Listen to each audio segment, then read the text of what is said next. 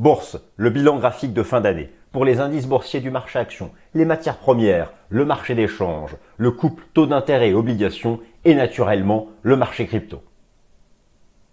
Alors chers amis, je suis ravi de vous retrouver pour la dernière vidéo de l'année. J'espère que vous avez passé un joyeux Noël, que la perspective du réveillon du 31 se profile bien. Écoutez, je vous propose pour cette dernière, enfin dernière de l'année 2023, un bilan un bilan graphique. Je reprends avec vous pour toutes les classes d'actifs. Oui, toutes les classes d'actifs. C'est une vidéo un, un peu particulière entre le Top Gun et le Fast and Forex.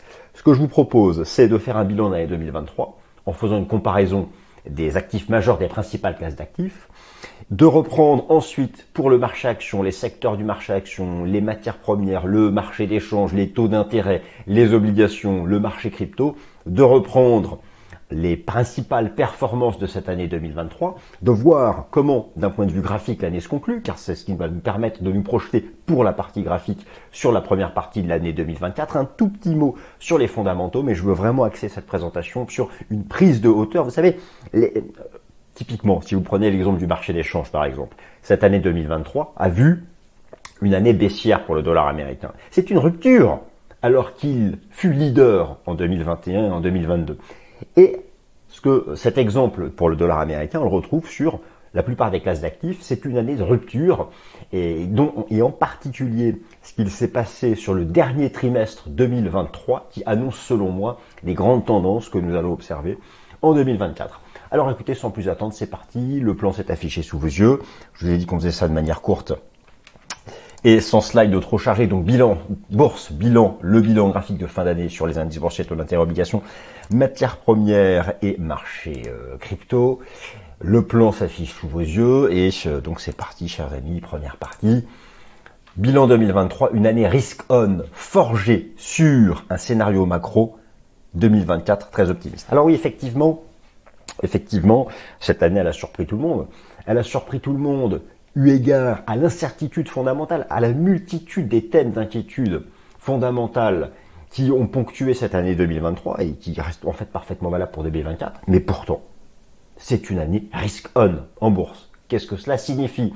Cela signifie qu'en tête de la hiérarchie des principaux actifs en bourse, vous retrouvez le marché action, vous retrouvez les valeurs les plus cycliques du marché action, vous retrouvez tous les grands indices boursiers. Tous les grands indices boursiers du monde sont en hausse sauf le marché action chinois. Vous retrouvez tout en haut de la hiérarchie des principaux actifs en bourse le marché crypto, Bitcoin, Ethereum. C'est une année risk-on. Cette année risk-on 2023, elle est basée sur un scénario fondamental, prospectif pour 2024, archi optimiste. Je traite ce sujet régulièrement dans mes vidéos, donc je ne vais pas là réentrer dans les détails, mais rassurez-vous, vous allez avoir bientôt, on vous a préparé sur la chaîne ce qu'on appelle le Market Outlook. Trois grosses vidéos arrivent que nous avons enregistrées avec Thomas, bien précises, bien chargées sur les perspectives fondamentales pour l'année prochaine. Donc là, on va rester sur la partie graphique, mais concrètement, cette année risk-on haussière pour les indices boursiers, nouveau record historique du CAC 40, nouveau record historique du DAX, nouveau record historique du S&P 500, nouveau record historique du Dow Jones, 160% de hausse pour Bitcoin. Bon bref, je peux m'arrêter là, je pense, pour l'illustration de cette année Riscon, c'est basé sur le fait que le marché anticipe, la haute finance envisage pour 2024 un pivot des banques centrales, c'est-à-dire la fin de cette remontée verticale des taux d'intérêt commencée en janvier 2022 pour briser la hausse elle-même verticale des taux d'inflation qui, inflation qui elle-même, qui elle aussi s'est à la baisse. Bref, le marché envisage des baisses de taux d'intérêt sans récession économique, c'est-à-dire que la hausse des actifs risqués se base sur le scénario le plus optimiste possible sur le plan des fondamentaux, qui serait une baisse de taux non pas due à une récession, car si récession, les banques centrales pivotent, baissent les taux pour soutenir l'économie, non. Le scénario d'une baisse de taux parce que l'inflation serait vaincue, c'est vrai que les taux d'inflation ont fortement chuté et tendent vers les cibles des banques centrales. Mais cette désinflation serait due à des causes structurelles, en fait, de réalignement de l'offre et la demande, et non pas un fort ralentissement économique. Alors ça dépend des pays. L'Allemagne est en récession économique. La zone euro dans son ensemble, non. Les États-Unis, non plus. L'Allemagne, c'est vrai que c'est un cas particulier, mais globalement, euh, l'Europe est en stagnation économique. Si vous savez, vous prenez par exemple sur l'ensemble de l'année 2024, il y a, un, un indicateur qui ne ment pas. C'est le taux de croissance de la consommation de pétrole. Vous savez, le tout dernier rapport mensuel de l'OPEP, l'Organisation des pays exportateurs de pétrole, qui donne les chiffres. La consommation de pétrole, le taux de croissance de la consommation de pétrole cette année en Europe, c'est zéro. Voilà. Alors, on n'est pas en récession.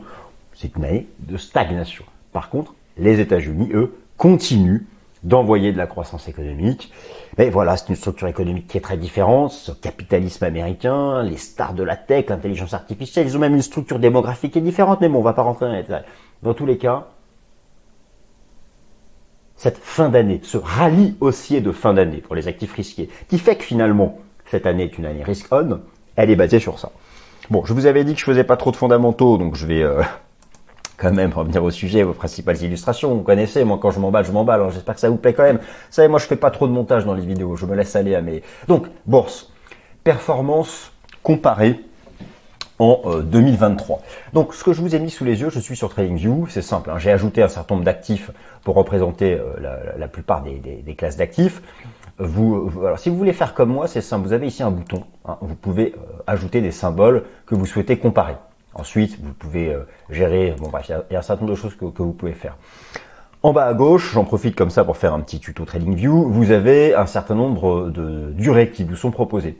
Si vous souhaitez connaître la performance comparée de plusieurs actifs sur l'ensemble de l'année. Déjà, l'axe désordonné, vous le mettez en pourcentage, jusqu'à là tout va bien, et vous cliquez sur YTD. YTD pour Year to Date, c'est-à-dire la performance entre aujourd'hui et le début de l'année. Donc là, la vidéo, euh, je l'enregistre le 27 décembre, donc voilà, c'est le classement annuel. effectivement, qu'est-ce qu'on retrouve en tête du classement? Bitcoin, Ethereum, le Nasdaq, le S&P 500, le DAX, le CAC, etc., etc. Bon, c'est une année d'attrait pour le risque. C'est une année d'attrait pour le risque. Je vous montre encore une autre façon de faire. Vous allez, euh, par exemple, sur TradingView dans la liste des indices boursiers, vous avez l'onglet performance et là, donc, vous pouvez faire un tri dans l'ordre décroissant de la performance sur to date. Regardez la colonne. Regardez les couleurs de la colonne. Du vert, du vert, du vert, du vert, du vert, du vert, du vert, du vert, du vert, du vert. Ah, la Chine. Les deux seuls, Shanghai et Shenzhen. Shanghai et Shenzhen. Sinon, tous les indices boursiers du monde entier sont en hausse cette année. C'est bien ce qu'on appelle une année d'attrait pour le risque. Regardez encore ici, je vous montre l'indice action mondial. Vous avez ici le MSCI World Index Fund, l'indice des, actions du monde. L'année 2023 a commencé ici, on la termine ici.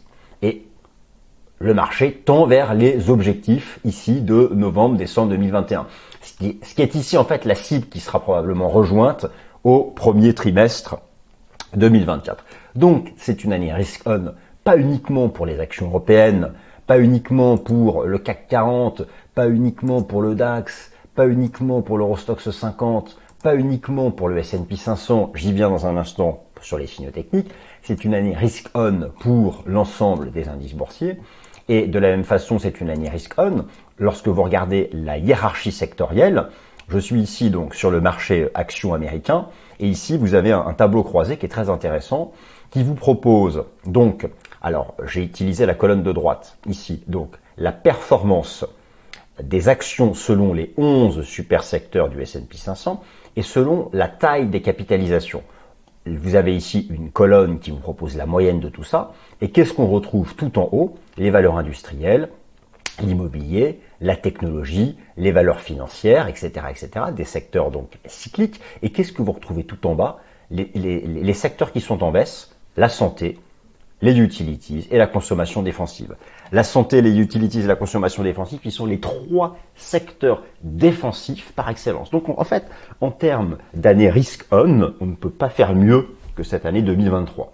Voilà. Maintenant, la question est de savoir, est-ce que cette année 2023 annonce de nouveaux records historiques du marché action général, ou est-ce que finalement nous avons tout donné et euh, ce scénario fondamental, alors ce scénario fondamental, il faut absolument que je vous le décrive, ce scénario fondamental archi optimiste pour l'année prochaine, qui consiste en l'anticipation de baisse de taux pour toutes les banques centrales majeures, pour toutes les banques centrales majeures, Bon, sauf la Banque centrale du Japon qui est attendue sur une hausse de son taux directeur de 25 points de base. Alors, lorsque par exemple ici pour la Banque centrale américaine, vous lisez que les anticipations c'est 110 points de base en moins, c'est 1,10%.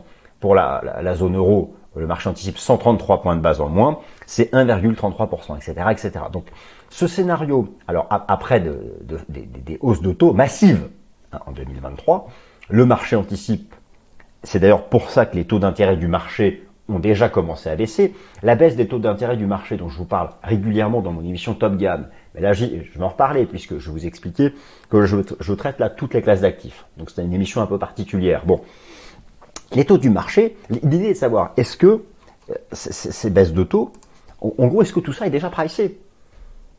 On a eu un rallye de dernier trimestre, un rallye haussier de fin d'année. Ce rallye haussier, le fait que le S&P 500, par exemple, à court terme, ça va marquer une pause. Je vais vous expliquer pourquoi. Mais si on se projette sur le moyen long terme, le fait que tous ces indices boursiers soient revenus et même aient dépassé pour certains d'un peu leur record historique, c'est basé donc sur ce scénario fondamental optimiste qui est une baisse des taux d'intérêt, un pivot des banques centrales, parce que l'inflation a atteint les objectifs des banques centrales et est revenue à la normale sans récession économique. Déjà, ce scénario est optimiste, mais imaginons que ce soit le scénario qui va se produire. Est-il pricé? Est-il déjà intégré dans les cours? Ça, c'est une question intéressante. C'est là où l'analyse technique peut nous, aiguiller. Ok, on a eu une tendance haussière prime momentum. Il va falloir surveiller les, principales résistances. Vous savez, la, résistance, alors si on est sur des nouveaux records, les cibles sont théoriques.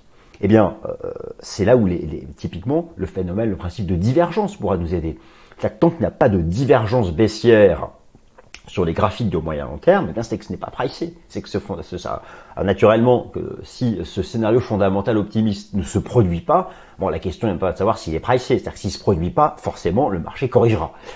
Moi, je pense qu'à court terme, en début d'année, il va y avoir une, petite phase de prise de profit. Le, le S&P 500 a largement la place de prendre des profits de corriger de 4 ou 5% Maintenant, voilà, si ce scénario fondamental archi-optimiste, qui est un pivot des banques centrales sans récession économique n'a pas lieu, c'est moins 30.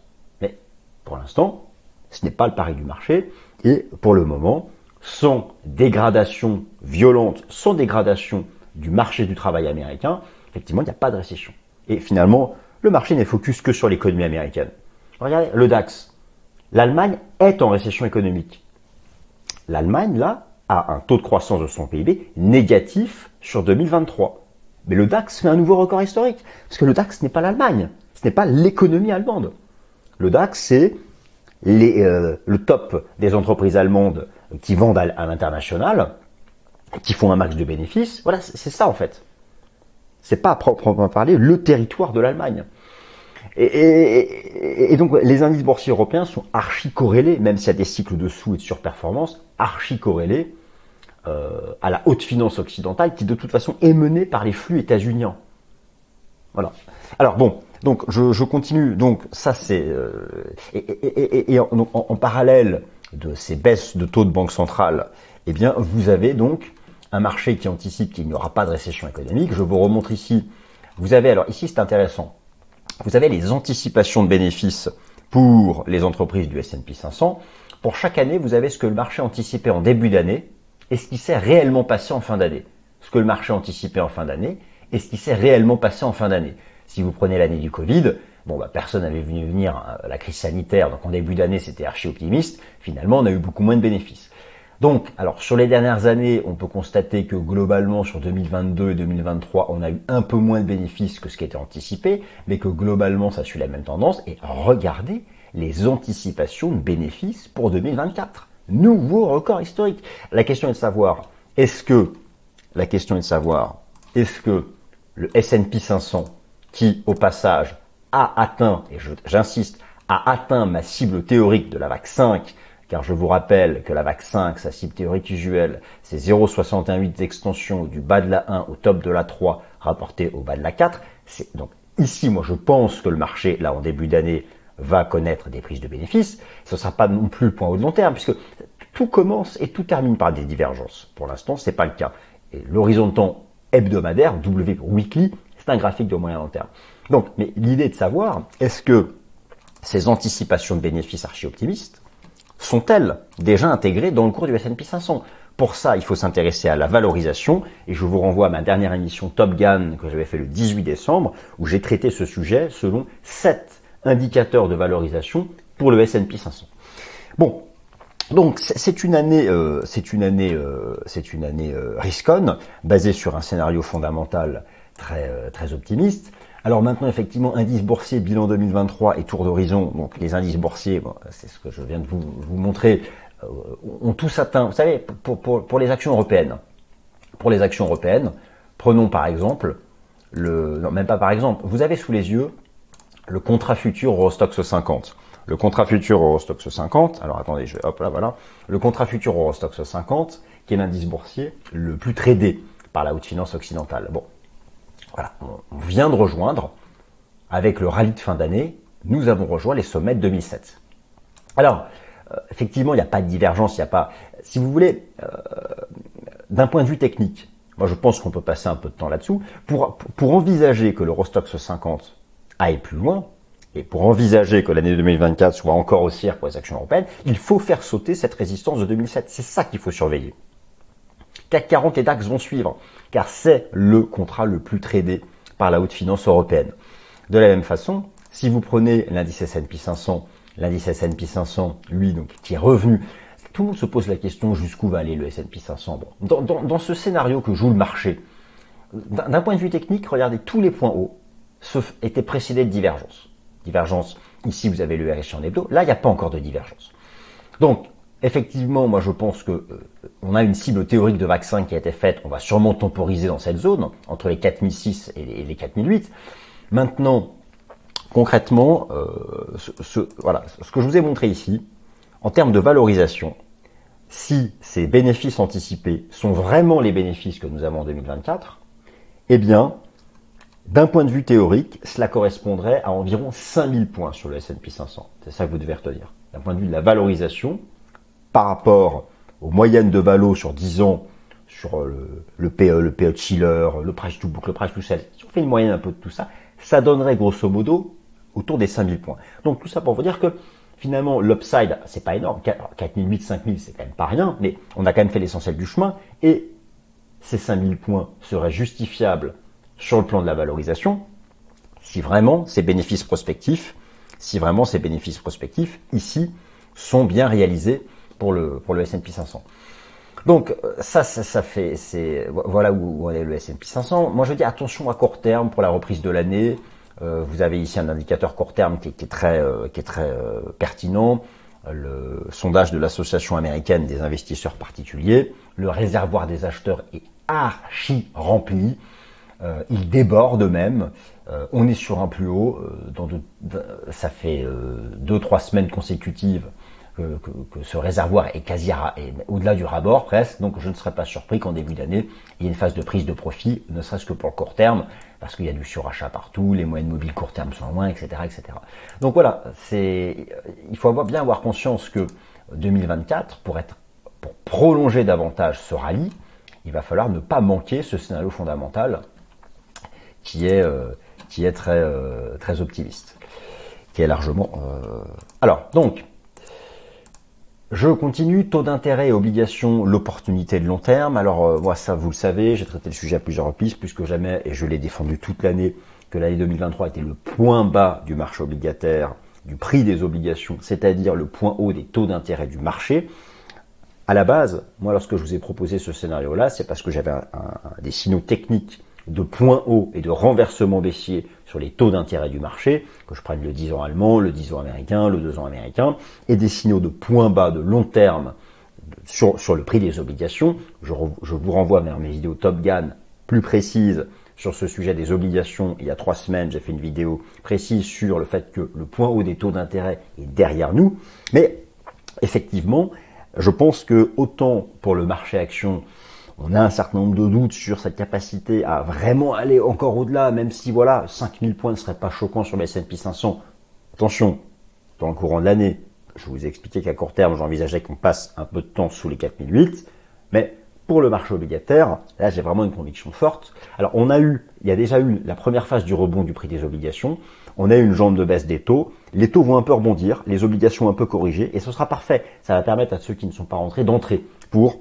On a eu une phase comme ça de rebond depuis euh, trois mois, ça va faire un petit retracement, et il y aura, je pense, au second trimestre 2024, lorsque les, les indicateurs avancés d'inflation prévoient que l'inflation sous-jacente vraiment redécroche à la baisse, mais après une stabilisation de début d'année. Donc voilà, il va falloir surveiller ça.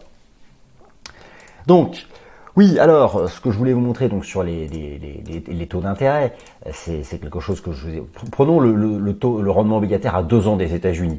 Vous avez ici un, taux d'intérêt du marché. Euh, le rendement obligataire à deux ans des États-Unis, de l'État fédéral américain étant considéré comme celui qui anticipe le mieux le cycle des taux d'intérêt à venir des banques centrales. Le marché nous a proposé exactement euh, comme d'ailleurs ici à l'époque en 2006-2007, un renversement baissier au contact des records de 2006-2007. À l'époque, on avait fait un double top, la ligne de coup était ici. Alors cette phase euh, de, de point haut a été euh, précédée d'une très longue divergence baissière. On peut y ajouter les enseignements du système Ishimoku. Euh, alors, on a eu cassure de Taikaki. Moi, je pense qu'on va passer un peu de temps par ici. Et, que dans un second temps, on finira par casser cette zone pour revenir ici sur les, les, 3,50. Si vous prenez le, le 10 ans américain sur cette même période, c'est le même scénario d'un rejet au contact ici des records de 2006-2007. Et puis si vous y ajoutez les enseignements du système Ishimoku, on a cassé la Tenkan, on a cassé la Kijun, on vise le nuage, on va un peu stabiliser là-dessus, rebondir un peu, et dans un second temps, ça cassera. Et en fait, cela, du fait des corrélations inversées, eh bien, avec le prix des obligations, euh, vient parfaitement confirmer ce scénario que je vous ai proposé tout au long de l'année. Ça, c'est terminé. C'est tous les, les 10-15 ans qu'on a cette opportunité sur le prix des obligations. Je prends ici par exemple l'obligation du Trésor américain à 20 ans. Tout ça, tout ça est accessible via les ETF. Hein. Je pris celle à 20 ans car c'est la plus propre. On est revenu sur le support de très long terme, euh, de, de 25 ans, précédé de superbes divergences haussières de momentum. Tout commence par des divergences, tout termine par des divergences. Donc, ici, très bien, moi je pense qu'on va avoir maintenant un petit retracement début d'année, et ensuite, il y aura à nouveau une phase de hausse. Donc typiquement, hein, on voit bien en daily, ça commence à être suracheté. Moi je pense qu'on peut avoir quelque chose comme ça, en début d'année, et, et ensuite ça repartira. Donc ça, ça c'est une conviction forte. Et, euh, c'est en lien direct avec ce scénario de pivot des banques centrales. Et j'ai beaucoup plus confiance dans ce scénario-là sur les obligations que sur les indices boursiers où la chose c'est que malheureusement, enfin malheureusement, le, rallye de fin d'année, le rallye du dernier trimestre, euh, a, quasiment épuisé une grande partie des objectifs de cours. Alors il y a davantage d'objectifs de cours techniques, je vous ai montré ça euh, sur le Rostock 50 ou sur le S&P 500. Alors si on casse les résistances, mais pour casser ces résistances, ce que je vous ai expliqué, c'est qu'il faut que cela s'accorde avec un scénario fondamental qui n'a pas le droit à l'erreur. Euh, donc, euh, plus que jamais, ce que le marché va suivre, ce sont les, indicateurs du marché du travail américain, qui sont considérés comme le baromètre macroéconomique par excellence, et la, mise à jour chaque trimestre des résultats des entreprises américaines, et, et à la fois le chiffre d'affaires et les bénéfices. On regarde les deux.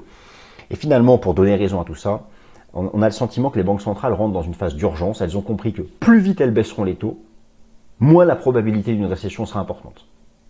Voilà. Maintenant, elles ont peur de baisser trop vite les taux, car si elles ont réussi à étouffer l'inflation, on ne sait jamais. Si elles desserrent les taux, est-ce que cette inflation ne va pas se remettre à respirer? Vous voyez un peu, c'est ça un peu le, dilemme auquel font face les, euh, euh, euh, les banques centrales.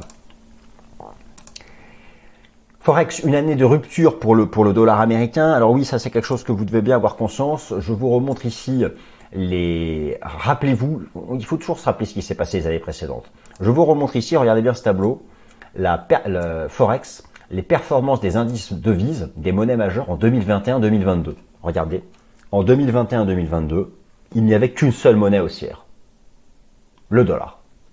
Cela fait deux ans consécutifs, deux années consécutives, que le dollar américain eh était leader sur le marché d'échange. Eh bien, cette année 2023 est une année de rupture, puisque je vous montre ici, donc je reviens sur TradingView, j'ai ajouté ici les indices, les codes des indices devises. le franc suisse, la livre sterling, l'euro, le, dollar canadien, le dollar australien, le dollar néo-zélandais, le dollar américain et le yen japonais, j'ai tout mis en pourcentage, je clique sur YTD et j'ai donc ma comparaison de la performance de ces monnaies cette année. Eh bien, le dollar, alors j'ai mis ça en vert, c'est parce que c'est le billet vert, mais il est sous la ligne de zéro, c'est donc une année de rupture, c'est une année qui donne le point de départ de la fin de cette hausse du dollar américain qui a été leader en 2021 et en 2022, du fait de quoi? Du fait que le marché envisage que ce soit... Alors, le marché hésite encore, mais grosso modo, que ce soit la Fed, qui est la politique de baisse de taux la plus agressive. Ce qui peut sembler euh, étonnant du fait que euh, la situation globale macro aux États-Unis est nettement meilleure qu'au sein de la zone euro. Mais bon, voilà, euh, on n'a tellement pas l'habitude de voir la Banque centrale européenne être dans l'anticipation de ce que fait la Fed, on a tellement l'habitude de voir la BCE suivre avec retard ce que fait la Fed, que le marché continue de se dire que c'est la Fed qui sera la plus réactive. Bon, ça, on verra bien. Ça va dépendre des indicateurs, des indicateurs euh, macro. Mais dans tous les cas, c'est donc une année de rupture pour notre ami le dollar américain. Et sur le plan technique, alors ça, je traite ce sujet régulièrement dans mon émission Fast and Forex. Sur le plan technique, effectivement, c'est une, euh, les derniers signaux techniques sont baissiers pour le dollar américain. On a toujours cette structure envisagée en ABC. Moi, j'avais insisté sur le fait que pour vraiment avoir un, ABC comme ça, il faut réintégrer cette pattern en triangle que l'on retrouve à l'envers sur le cours de l'euro-dollar. Euh, c'est vrai que c'est une jambe, un retracement, et on a le sentiment que si vous prenez par exemple le, système Ishimoku, c'est vrai qu'on a redépassé Tenkan et Kijun, on a le sentiment que le, chemin est assez libre pour entrer dans cette zone. Euh, bon, c'est en tout cas techniquement parlant, on a un certain nombre de signaux qui seraient en faveur euh, pour la première partie de 2024 d'une remontée en direction des, des, des 1,15 dollars des 1,15 dollars. Ici, hein, sachant que si je vous montre ici le dollar américain et l'euro dollar, il y a donc une corrélation, euh, une corrélation inversée. Alors moi, sur, le marché d'échange, hein, mais ça, je, vous ai fait une vidéo Fast and Forex la semaine dernière. Ma, stratégie favorite, c'est la poursuite du rebond du yen japonais. Je vous renvoie vers l'émission que j'ai faite la semaine dernière où je suis plus précis sur cette stratégie d'achat du yen. Mais je pense que la première partie de 2024 continuera de voir ce qu'on a observé donc en fin d'année 2023, la poursuite de cette faiblesse du dollar américain. Et finalement, il n'y a rien de choquant. On peut se dire qu'au regard des deux dernières années, mais c'est juste des prises de profit. Le dollar, ça fait deux années de suite qu'il est leader. Et de la même façon, le yen a été euh, le yen 2021, 2022 et 2023 baissier, sauf que là, fin 2023, il donne des signaux haussiers, et sachant que pour 2023, pour 2023, là, euh, de toutes les banques centrales majeures, c'est la banque centrale du Japon qui devrait monter ses taux, mais c'est normal, elle, elle a conservé que des taux négatifs. Donc là, elle, ne ferait que normaliser sa politique monétaire, et cela pourrait donc, euh, finalement, c'est la stratégie de, baisse de l'USD yen. C'est la stratégie de baisse de l'USD yen en direction des 130, 135 yens depuis la résistance majeure qui a, qui a agi parfaitement à 150 yens. Bon. Donc, pour le euh, marché d'échange, voilà, c'est une année donc de rupture pour le dollar euh, euh, américain. Alors sur les matières premières, enfin une année baissière pour l'énergie et une année haussière pour l'or. Cela aussi, c'est une année un peu de rupture puisque si vous revenez ici, donc je vous ai remontré alors vous avez la performance euh, d'une sélection d'actifs en bleu 2021 et 2022, deux années consécutives de hausse du prix du pétrole, deux années consécutives de baisse de l'or. Ça c'était 2021 et 2022. Deux années consécutives de hausse du prix du pétrole, deux années consécutives de baisse du prix de l'or. Eh bien, cette année, cette année voit une rupture là aussi. Performance annuelle 2023 des matières premières, l'or est en hausse, l'argent est en hausse, et les pétroles, le Brent, ici UK Oil, le brut américain, WTI, US Oil, sont en baisse. Alors, moi en fait, j'ai cette conviction effectivement. Alors, et, alors n'oubliez pas aussi quelque chose, c'est une année aussi de rupture pour l'ensemble des matières premières agricoles. Je vous ai remis ici la performance des matières premières agricoles en 2022, et c'était vraiment, c'était l'année inflationniste 2022 pour l'inflation alimentaire. Regardez toute la en 2022 la, la, hausse du sucre, du riz, du blé, euh, bétail bovin, maïs, lait, soja. Bon, c'était des hausses énormissimes. Et, euh, et 2023, c'est aussi une année de rupture. Vous avez ici donc les matières premières agricoles, et j'ai choisi donc de faire un, classement cette année, et elles sont quasiment toutes en baisse, sauf alors on a encore de la hausse sur tout ce qui est cacao, café, et là ce sont liés à des phénomènes climatiques euh, de certaines zones géographiques, euh, ce qui explique cette, cette rupture, mais overall, si l'on écarte le café, le sucre, le cacao, euh, les, les, matières premières agricoles, notamment le blé, tout le monde regarde le blé, le maïs, bon, elles sont en forte baisse. Donc là aussi, c'est une année, c'est une année de, c'est une année de rupture. Et, sur le plan technique, sur le plan technique, eh bien, pour l'or, l'or, on a vraiment alors quelque chose qui a déjà l'or termine l'année, l'or termine l'année au contact de ces records, euh, de ces records historiques. Moi, j'ai toujours ce scénario, j'ai toujours ce, scénario pour le cours de l'or, de sa, alors en lien avec la baisse des taux d'intérêt du dollar, de sa capacité enfin à le voir en 2024 dépasser ici son niveau record des 2080-2100 dollars. Le marché est actuellement dans, cette phase haussière. Je traite ce sujet hein, chaque mardi dans le Fast and Forex. Alors actuellement, on marque une petite pause, mais on est dans un scénario héliotiste assez classique. Pour le moment, on cale sous les 2080 dollars. C'est vrai que c'est une résistance qui n'a pas été brisée. Il faudrait être capable de la briser sur la base d'un cours de clôture. Et moi, je ne serais pas surpris de voir, euh, en lien avec cette baisse des taux d'intérêt, après avoir un peu temporisé sous cette zone, le marché est enfin capable de réaliser une cassure technique haussière de ces, euh, de ces 2000, de ces 2000, de ces 2080 dollars. Alors sachant que euh, en, cours de clôture, si vous passez en cours de clôture, en fait, le signal est déjà donné. En cours de clôture, la cassure technique haussière est déjà donnée, et donc oui, euh, sur la base des cours de clôture, la cible c'est déjà 2200, 2300 dollars pour l'ensemble de cette année. Alors, euh, euh, pour, le, pour le pétrole, c'est finalement le, contraire. Je vais vous remontrer ici le pétrole brut américain, l'US Oil, euh, où là on a alors un, scénario qui, qui rappelle un peu d'ailleurs celui du dollar américain, qui serait celui d'une structure en ABC. Alors celui-là, vous je suis, il faut faire attention. il y a des déterminants de l'offre et de la demande de pétrole qui sont très différents. Là aussi, reprenez mes dernières vidéos Fast and Forex, j'ai traité le sujet. ça, c'est une hypothèse.